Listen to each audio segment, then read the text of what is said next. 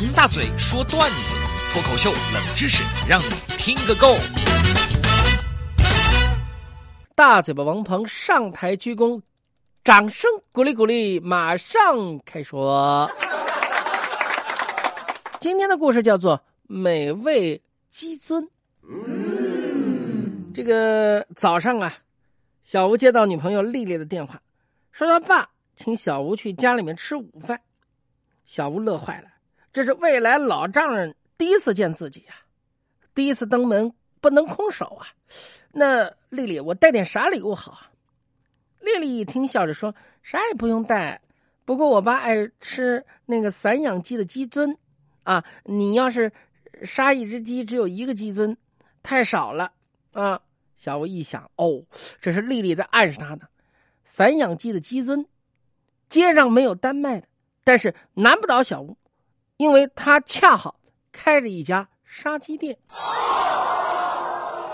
不久，一位大妈拎着一只散养鸡上门了，小吴热情的招呼，边杀鸡边说着店门口的新鲜事儿，大妈听得入神。大妈走后，过了一会儿，来了个青年人，杀的也是散养鸡。小吴喜出望外，招呼年轻人坐下，递上一杯热茶。年轻人走了，店里面来个老头也拎了一只散养鸡。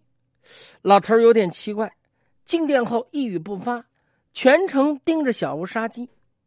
小吴不想泄露自己的手脚，因此在杀鸡关键环节有意挡住老头的视线。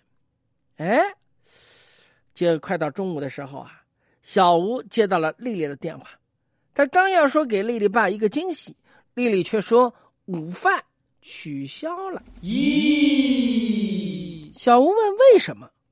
丽丽不客气的说：“为了招待你，上午我妈特意选了一只散养鸡到你店里面去杀，想着也能观察观察你。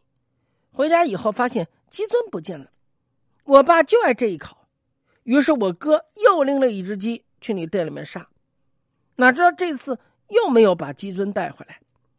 我爸想再试探试探你，故意又去你店里面杀了一只鸡，没想到你又偷偷的拿了鸡尊。我爸说小事见人品，所以反对我们继续交往。我们啊，吹了吧。小吴顿时傻了。今天啊，原来他见顾客来杀的都是散养鸡。想到丽丽的爸爸，自己未来的老丈人爱吃鸡尊，于是杀鸡的时候故意偷偷把鸡尊扣下，准备多凑几个来讨好丽丽爸爸。